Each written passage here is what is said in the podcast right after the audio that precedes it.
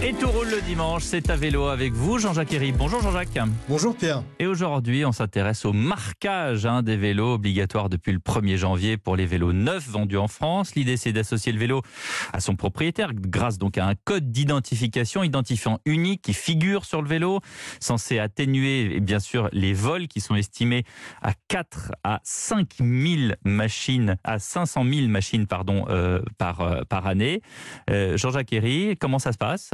Alors pour bien comprendre l'enjeu du marquage de vélo, je vous propose de commencer par un témoignage, celui de Rachel, il devrait parler à beaucoup de monde. C'était un après-midi où j'avais décidé d'aller seule euh, au cinéma. J'étais en retard et j'ai attaché mon vélo avec un U, mais je me suis rendu compte bah, en revenant, vu qu'il restait plus que la roue, bah, que je n'avais pas attaché le cadre. Donc bon, forcément, facile à voler. Et euh, j'étais pas la seule à m'être fait avoir. Quoi. Vraiment, dans tout le quartier, il n'y avait pas un vélo, il y avait plus que des roues. Enfin, ils avaient tout pris, euh, alors que c'était blindé de monde. Et vous avez pensé à aller porter plainte au commissariat? Non, c'est vrai que je crois que ça m'est même pas vraiment venu à l'esprit. Certainement, je me disais que bon, ça servirait à rien, parce que je connais personne qui a retrouvé son vélo, franchement. Et pourtant, en fait, la police et les gendarmes finissent par retrouver beaucoup plus de vélos qu'on ne le pense. Un vélo sur quatre environ euh, est retrouvé. Ouais, mais le problème, c'est que quand on retrouve ces vélos, euh, la police sait pas quoi en faire, elle sait pas à qui ils appartiennent, hein, c'est ça. Et c'est là qu'intervient le marquage. Oui, il faut savoir que pour le moment, seuls 7% des vélos retrouvés sont restitués à leurs propriétaires. Et le but du marquage de vélo, c'est de faire grimper cette proportion. En fait, c'est un peu comme un tatouage pour un chien. Chaque numéro unique va associer le vélo à ça ou à son propriétaire.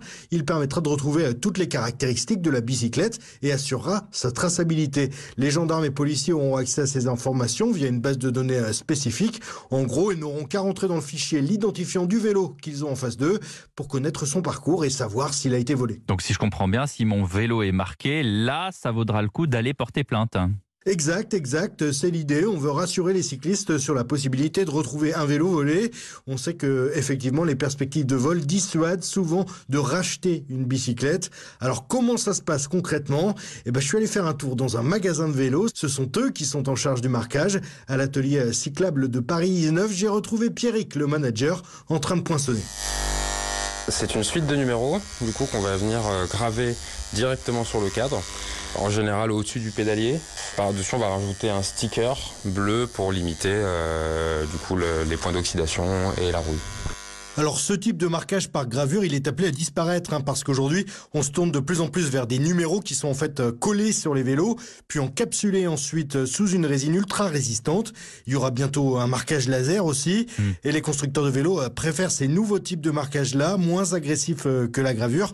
Ils menacent même de faire sauter carrément les garanties si on vient titiller leur cadre avec un poinçon, et tout ça oblige les vendeurs de vélos à s'équiper. Ça a un coût. Chez Cyclable, par exemple, le marquage est facturé 30 euros aux clients. Merci Jean-Jacques Herry. Dans un À la instant. semaine prochaine. Bah oui, à la semaine prochaine.